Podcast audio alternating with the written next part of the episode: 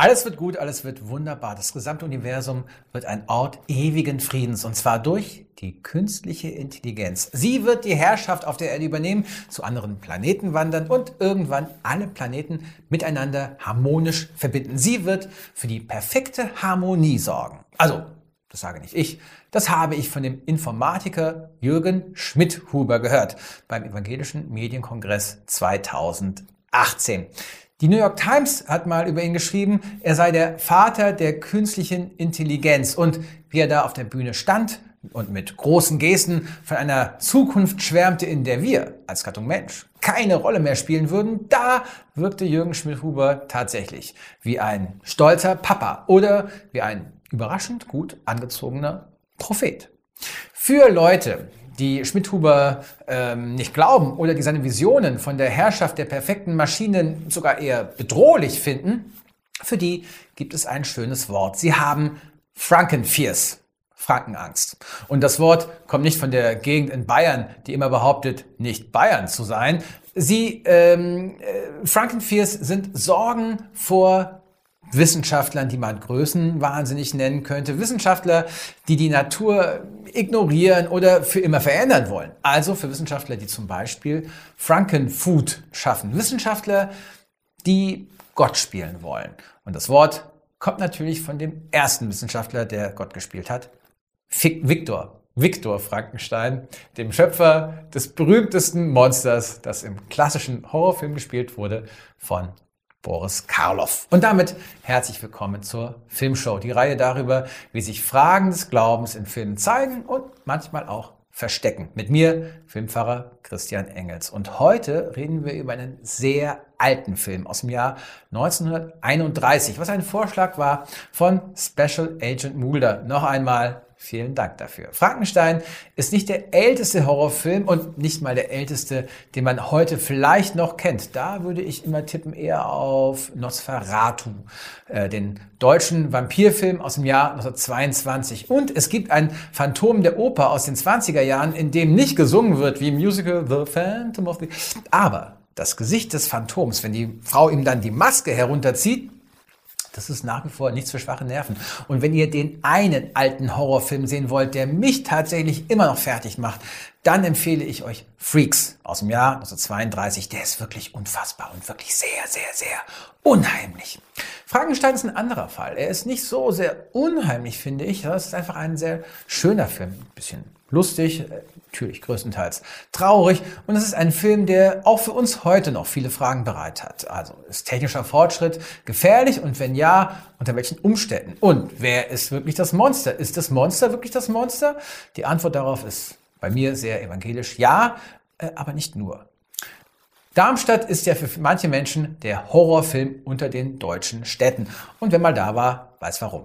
Aber in der Nähe von Darmstadt liegt die Burg Frankenstein. Und es ist immerhin möglich, dass der Name des äh, Wissenschaftlers und des Films von diesem idyllisch gelegenen Bauwerk kommt. Denn Mary Shelley, Shelley war durch diese Gegend gereist und äh, die Engländerin schrieb kurz darauf den Roman Frankenstein oder der moderne Prometheus. Das war vor 200 Jahren, 1818.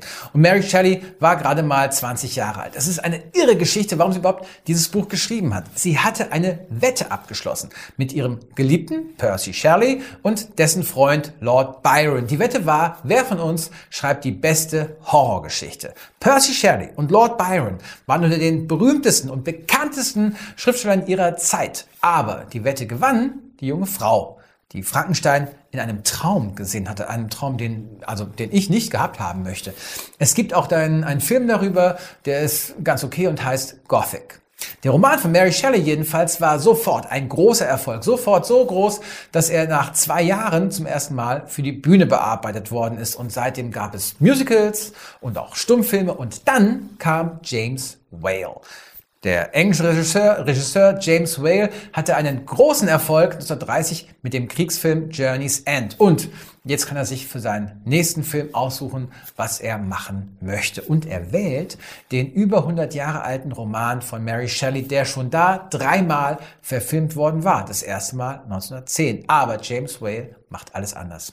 Das Monster im Roman war intelligent und belesen und konnte seine eigene Rolle reflektieren, nur eben hässlich. Aber hier in diesem Film ist das Monster nicht klug. Es geht von Anfang an alles schief. Denn Fritz, der Diener von Frankenstein, soll für die Kreatur ein normales Hirn stehlen aus einem Vorlesungssaal. Aber er erschrickt sich, als er plötzlich was hört. Er lässt das Glas fallen und deshalb nimmt er dann das Glas, das daneben steht. Auf dem steht groß und fett geschrieben Abnormal Brain. Und wir haben schon vorher gehört, dass es einem irren Verbrecher gehört hat. Aber Fritz guckt nicht genau hin. Vielleicht kann er auch nicht lesen. Und dann, wenn er es getan hätte und lesen hätte können, dann wäre uns alles erspart geblieben.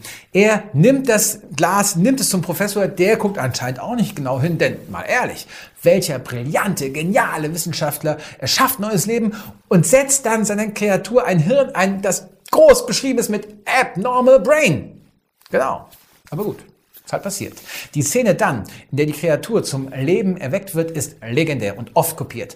Der verhüllte Körper, der aus Leichenteilen vom Friedhof zusammengesetzt ist, liegt in einem Loch im Dach. Blitze zucken in der Nacht drumherum. Unten stehen Röhren und Maschinen, die wild flackern und blinken und zwischen denen auch Blitze hin und her fliegen. Frankenstein springt hysterisch durch sein Labor und als dann die Kreatur wieder herunterkommt und sich bewegt, ruft er laut, It's alive, it's alive! Und im Originaldrehbuch stand an dieser Stelle noch, dass er jetzt auch weiß, wie sich Gott fühlt. Aber in den 30er Jahren war die Zensur schon stark, die dann noch immer stärker wurde, ein paar Jahrzehnte. Und Gott und Religion durften nicht in einer abwertenden Weise in Filmen vorkommen. Das ist eigentlich sogar nochmal ein Thema für sich selbst. Die Zensur und diese engstirnige Borniertheit, in der sich Verbrechen nicht lohnen durfte und in der es keinen Ehebruch gab und in der Geistliche immer gute Menschen waren, was mir natürlich eigentlich äh, gefällt, aber trotzdem. Auf jeden Fall wurde die Zeile, dass Frankenstein jetzt weiß, wie sich Gott fühlt, gestrichen. Das ist andererseits aber ein wesentlicher Punkt bei Frankenstein. Er spielt Gott. Er erschafft Leben. Und dann bewegt sich seine Schöpfung, seine Kreatur. Und es ist natürlich Boris Karloff, wie man ihn kennt, mit den Schrauben am Hals und diesen hippen Fransen in die Stirn und mit einem legendären Gang, den man auch heute noch sofort erkennt und immer leicht nachmachen kann. Fast wie Zombies, nur ein bisschen anders. Den Oberkörper durchgestreckter Rücken schräg nach vorne gekippt. Die Arme senkrecht runter an der Seite und die Beine unsicher und stark sich. Tatsächlich finde ich, dass Boris Karloff das so sensationell gut spielt, dass es ganz klar ist, dass Frankenstein sofort von seiner Schöpfung abgestoßen ist und sie verstößt. Der Schöpfer will seine Schöpfung nicht mehr bei sich haben. Das klingt für einen Theologen wie mich natürlich ganz klar nach Gott. Also auch hier spielt Gott sozusagen Frankenstein, denn auch Gott wirft ja die ersten beiden Menschen aus dem Paradies, weil sie sich nicht so verhalten haben äh, äh wie geplant, weil sie Gottes Erwartungen enttäuschen, als sie in die Frucht vom Baum der Erkenntnis beißen und als sie dann merken, huch, ich habe ja gar nichts an. Also sie merken, dass sie nackt sind. Sie müssen dann für immer den Garten Eden verlassen. Und dieses verlorene Paradies, hat ja Künstlerinnen und Künstler immer fasziniert. Meine Lieblingsidee dazu ist von dem äh, Dichter äh, Heinrich von Kleist. Der hat gesagt, dass ähm, die Vordertür des Paradieses verriegelt ist. Wir können nicht mehr rein. Aber wenn wir einmal um die Welt reisen, wenn wir also alle möglichen Erfahrungen gemacht haben, dann finden wir vielleicht auf der Rückseite des Paradieses einen vergessenen Eingang. Was ja heißt, dass es vielleicht eine Möglichkeit gibt, nach einem Leben voller Abenteuer wieder in Unschuld zu leben was ich sehr schön finde. Denn es gibt ja immer wieder die Sehnsucht nach dem verlorenen Paradies. Ähm, für manche ist es die Kindheit, die leider vorbei ist, oder eine ähm, bestimmte Landschaft, eine Gegend, die unerreichbar ist oder zerstört. Und es gibt den schönen Satz von Jean Paul, dass die Erinnerung das einzige Paradies ist, aus dem wir nicht vertrieben werden können. Ich denke, dass die meisten Menschen so ein Paradies haben und sie verbinden es mit einer Unschuld, die tröstend ist und friedlich. Und der Gedanke, wieder unschuldig sein zu können, ist gleichzeitig verlockend und unmöglich. Deshalb ist das Paradies immer ein Sehnsuchtsort. Für das Monster läuft es leider auch nicht so gut, denn es hat keine Erinnerungen und es kennt keine Sehnsuchtsorte. Weil es wie ein kleines Kind nicht weiß, was es tut, tötet es dann den Diener äh, Fritz, der nicht nur schusslich ist, sondern wie wir dann später sehen, auch sehr boshaft und ist sozusagen also verdient hat. Und dann schlägt sich das Monster durch den Wald, äh, auch wie einen, einen dicht bewachsenen Garten, bis zu einer Szene und einer Stelle, die ich bis heute schwer erträglich finde. Denn das Monster trifft auf ein kleines Mädchen, das allein zu Hause ist und ihm völlig offen und freundlich begegnet, als allererster Mensch. Und das Monster ist so glücklich. Sie spielen zusammen und sie werfen äh, Blumen in einen See. Und als es keine Blumen mehr hat und leere Hände hat, da packt das Monster fröhlich die Kleine und wirft sie ebenfalls in den See, wo sie ertrinkt. Und alles ist vorbei die Unschuld ist für immer verloren. Der Mord von äh, an Fritz ging vielleicht noch, aber jetzt ist das Schicksal des Monsters besiegelt und schnell erzählt. Wütender Mob verfolgt Monster, Monster findet Schöpfer, schlägt Schöpfer nieder, schleppt Schöpfer zu einer Mühle, klettert hoch auf das Dach, wirft Schöpfer von Mühle runter, Schöpfer fällt auf Mühlenflügel, der seinen Sturz abbremst und er überlebt. Mob zündet Mühle an, Monster verbrennt in Mühle, wobei die Flügel der Mühle so aussehen wie ein riesiges, brennendes, sich drehendes Kreuz. Ende. Aber dieser ganze Teil ist einfach wirklich vor allem sehr traurig, weil das Monster gar nicht weiß, was genau es getan hat und verfolgt wird. Es ist sozusagen unschuldig schuldig geworden, wie das in Filmen und Büchern immer mal wieder passiert, zum Beispiel bei Von Mäusen und Menschen von John Steinbeck, auch ein ganz guter Film mit John Malkovich. Und am Schluss, wenn es verfolgt wird, dann wirkt der Mob der mit Fackeln durch die Nacht rennt, viel gefährlicher und erinnert an die Umzüge, die Leni Riefenstahl kurz darauf so schick gefilmt hat. Denn nur zwei Jahre nach dem Film kamen ja in Deutschland die Nazis an die Macht. Und es ist so eindeutig, so klar zu sehen, dass das Monster der Außenseiter ist. Fremd und für immer allein dass, äh, äh, dass wenigstens ich als Zuschauer mit diesem Monster auch Mitleid habe und jetzt mal den Tod des Mädchens raus ich denke, im Zweifelsfall ist der merkwürdige fremde Freak mir lieber als diese wütende Masse, die genau weiß, was sie will, die geschlossen gegen einen Einzelnen ist, die nicht unschuldig ist, sondern bewusst zerstören will. Diese aggressiv protestierende Masse, die finde ich tatsächlich unheimlich. Immer. Und auch in der Realität. Bis heute. Es wird häufig spekuliert, ob das Monster eigentlich so etwas ist wie der Homosexuelle in einer bigotten Gesellschaft. Denn James Whale, der Regisseur aus äh, England, der Regisseur des Films, der war offen homosexuell und kannte sich gut aus mit aggressiver Ausgrenzung. Und deshalb kann man natürlich spekulieren, ob sein Film Frankenstein eine, eine unterschwellige homosexuelle Ästhetik und Aussage hat. Und ich glaube schon, dass es für James Whale wichtig war zu zeigen, dass das Monster nicht nur schrecklich ist, weil er wusste, dass viele Dinge nicht so sind, wie sie zu sein scheinen, dass sie einen doppelten Boden haben, dass viele Dinge und Menschen nicht monströs sind, auch wenn sie von der Gesellschaft so gesehen werden. Und ich glaube, dass ein Horrorfilm deshalb nicht einfach nur Schrecken verbreitet, wie die Frankenstein-Filme später mit Christopher Lee, sondern eben auch ein schöner und trauriger Film ist, auch wenn manche Szenen bis heute Gänsehaut verursachen. Äh, vor allem, wenn zum Beispiel das Monster sich von hinten anschleicht an die Braut. Vor allem der leere und starre Blick von Boris Karloff. Es gibt übrigens einen ganz tollen Film über das Ende des Lebens von James Whale mit Ian McKellen, also Gandalf, in der Hauptrolle. Gods and Monsters, den ich sehr, sehr liebe und den ich echt nur empfehlen kann, weil auch er mutig und schön und traurig ist. Und der Titel dieses Films kommt aus der Fortsetzung von Frankenstein, die unweigerlich folgte, weil es so ein Erfolg war. Bride of Frankenstein von 1935, den viele noch besser finden. Der Titel ist oft kopiert, zum Beispiel Bride of Chucky. Und hier bringt ein Wissenschaftler den Toast aus To a New World of Gods and Monsters. Sie trinken auf eine neue Welt von Göttern und Monstern und bei diesen Worten lacht der Wissenschaftler leicht sarkastisch, weil er weiß, dass bei ihren Experimenten eben Wunder und Schrecken entstehen können und anscheinend sind diese beiden Götter und Monster hier fest miteinander verbunden. Denn das ist natürlich die Aussage, die uns heute immer noch betrifft und wahrscheinlich sogar viel stärker als in den äh, Zeiten von Mary Shelley oder auch noch James Whale. Wissenschaftler erschaffen Dinge, die sie nicht mehr kontrollieren können, die wir alle als Menschen nicht mehr äh, im Griff haben und die sich gegen uns richten können.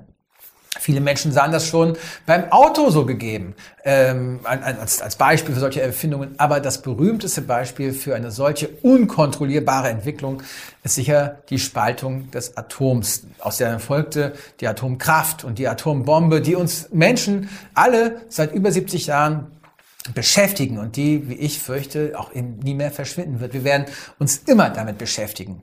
Und in den letzten Jahrzehnten ist noch dazu gekommen, die künstliche Intelligenz als großes Thema. Und man kann Frankensteins Monster als Beispiel dafür nennen, weil er eben kein einfacher Roboter ist. Der ist kein Computer. Er lebt und er kann sich entwickeln, auch wenn er dafür nicht viel Zeit hat. Damit steht Frankensteins Monster am Anfang einer ganzen langen Reihe von intelligenten Geschöpfen, die sich dann gegen ihre Schöpfer wenden. Also der Terminator ist ein anderes Beispiel, der im Krieg Mensch gegen Maschine kämpft. Oder der Replikant, den Rutger Hauer in Blade Runner spielt, der am Ende dann ebenfalls seinen Erfinder tötet. Das war übrigens auch schon so in dem Theaterstück RUR von Karel Čapek, aus dem das Wort Roboter kommt, vom russischen Robot arbeiten. Hier sind am Ende fast alle Menschen tot, nur einer ist, glaube ich, noch da. Und die Roboter, die äh, sind eine Art Androide, die werden eine neue Gesellschaft schaffen, eine neue Gesellschaft gründen. Das war 1922, vor fast genau 100 Jahren. Wir heute sind von diesem Ende der Geschichte noch weit entfernt, hoffentlich, und es kommt auch hoffentlich ganz anders. Wir stehen erst am Anfang vieler Fragen, die die künstliche Intelligenz uns als Gattung Mensch noch stellen wird und jetzt schon stellt. Das selbstfahrende Auto ist ein beliebtes Beispiel, aber ich finde es noch spannender bei Fragen wie, äh, wie wollen wir künstliche Intelligenz als Arzt haben? Denn ähm, wir vertrauen ihm unser Leben an und wahrscheinlich kennen sie unseren Körper viel genauer und sie stellen die richtige Diagnose viel genauer. Und wollen wir eine künstliche Intelligenz als Richter haben, die wahrscheinlich die Gesetze viel genauer kennt und viel unbestechlicher äh, das Urteil fällen könnte. Ich persönlich zucke bei diesen Gedanken noch zusammen. Ich habe anscheinend Frankenfears. Wahrscheinlich, weil mir ein Gedanke von Menschlichkeit in diesem Bild fehlt. Wahrscheinlich, weil mir der Gedanke schwer fällt, mich einer Intelligenz auszuliefern, die ziemlich sicher kein Verständnis hat für meine Schwächen. Also zum Beispiel wie meine Grundschullehrerin Frau Blankenhorn, die einen Schlüsselbund nach mir geworfen hat, nur weil ich mich beim Häkeln oder Stricken äh, ungeschickt anstellte. Ungefähr so stelle ich mir eben vor die künstliche Intelligenz. Und andererseits würde eine künstliche Intelligenz, die für alles Verständnis hat, die tatsächlich alles gut und gütig regelt, mich ebenfalls erschrecken, weil sie dann für mich tatsächlich ein Gott wäre, den wir Menschen erschaffen haben und der dann über uns hinausgeht. Und damit sind wir bei der Frage, ob das nicht auch einfach Evolution ist, ob es nicht einfach eine Entwicklung gibt, die über uns Menschen hinausgeht. Also muss der Mensch denn immer das Maß aller Dinge sein, so wie das der griechische Philosoph Protagoras vor 2500 Jahren gesagt hat? Wahrscheinlich nicht. Wahrscheinlich ist es okay, wenn die Entwicklung über uns hinausgeht und wahrscheinlich ist es eine Illusion, dass wir als Menschen alles kontrollieren können.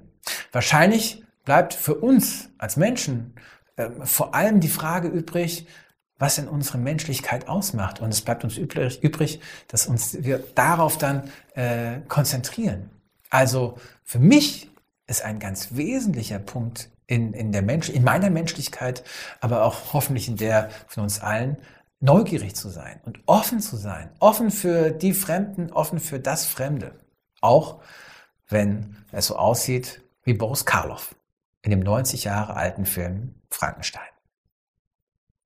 Das war die Filmshow für heute und wir hatten seit der letzten Ausgabe eine kleine Lücke. Umso mehr freue ich mich, dass ihr heute dabei wart. Ich freue mich aber auch über Likes und Abonnements, Rückmeldungen, Anmerkungen, Widersprüche äh, in den Kommentaren oder äh, an die Filmshow at gap.de, gustav-emil-paula.de. Danke nochmal an Special Agent Muda für diesen tollen Tipp Frankenstein und wenn ihr auch Vorschläge für uns habt, immer her damit.